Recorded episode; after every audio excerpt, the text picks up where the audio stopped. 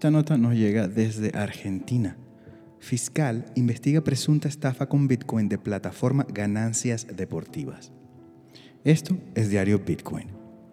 Un fiscal argentino inicia investigación sobre una presunta estafa con Bitcoin llamada Ganancias Deportivas. Así lo informó el diario argentino Clarín y también fue reproducido por el medio bitcoin.com. En Mendoza, las, fuerzas del orden de Argentina iniciaron una investigación contra ese sitio de inversión relacionado con deportes por presuntamente ser una estafa en la que se utilizaba Bitcoin. Las autoridades están investigando si están involucradas en el lavado de dinero y evasión de impuestos. El Clarín cuenta que Javier Giaroli, el fiscal del Ministerio Público de San Rafael, dirige las averiguaciones contra ganancias deportivas las autoridades locales han estado entrevistando a varias presuntas víctimas para determinar si se trata de una estafa Ponzi o no. Aún no se ha determinado nada. La información añade que hasta ahora Ganancias Deportivas atrajo más de 41.000 residentes de la provincia de Mendoza, 30.000 de ellos viviendo en la ciudad de San Rafael. La plataforma ofrece paquetes de, de inversión que prometen rendimientos del de alto rendimiento de 20% mensual y de hasta 240% anual. Sin embargo, piden un pago único de 100 euros para unirse al sitio y si cada miembro puede recomendar a otros a la plataforma, pueden recibir 20 euros por cada nuevo cliente que se registre. Me pregunto dónde hemos escuchado este cuento antes. Los paquetes de inversión van desde 60 euros hasta los 10.000 euros las personas pueden realizar depósitos en Bitcoin, BTC, para participar en la plataforma.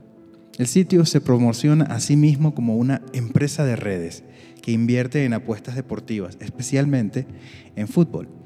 Afirman tener analistas expertos con 10 años de experiencia que apuestan en partidos de fútbol de las principales ligas y torneos internacionales, especialmente en Europa. Promotor local debe testificar a solicitud del fiscal. Uno de los requisitos que pide ganancias deportivas es que los usuarios no pueden retirar la inversión inicial durante seis meses. Clarín cuenta el caso de Daniel, quien invirtió mil euros en la página de apuestas de resultados de partidos de fútbol y pasado un mes pudo retirar solamente 270 euros, alrededor de 20% de interés mensual y otros 60 euros por introducir a otras personas en el juego de la timba.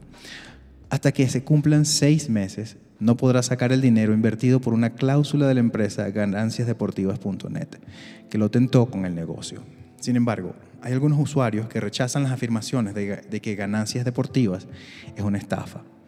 Aún así, investigadores de la Fiscalía de Delitos Económicos han expresado su preocupación por los retornos desorbitados que ofrece Ganancias Deportivas.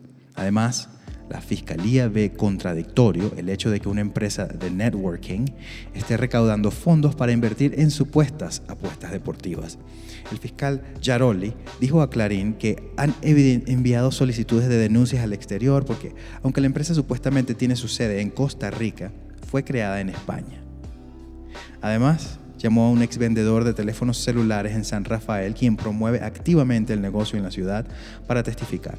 El promotor afirmó tener documentos que respaldan la fuente de fondos de ganancias deportivas.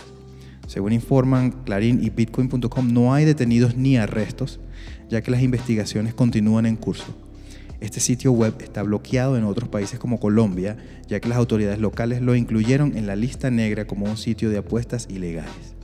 Esto es Diario Bitcoin.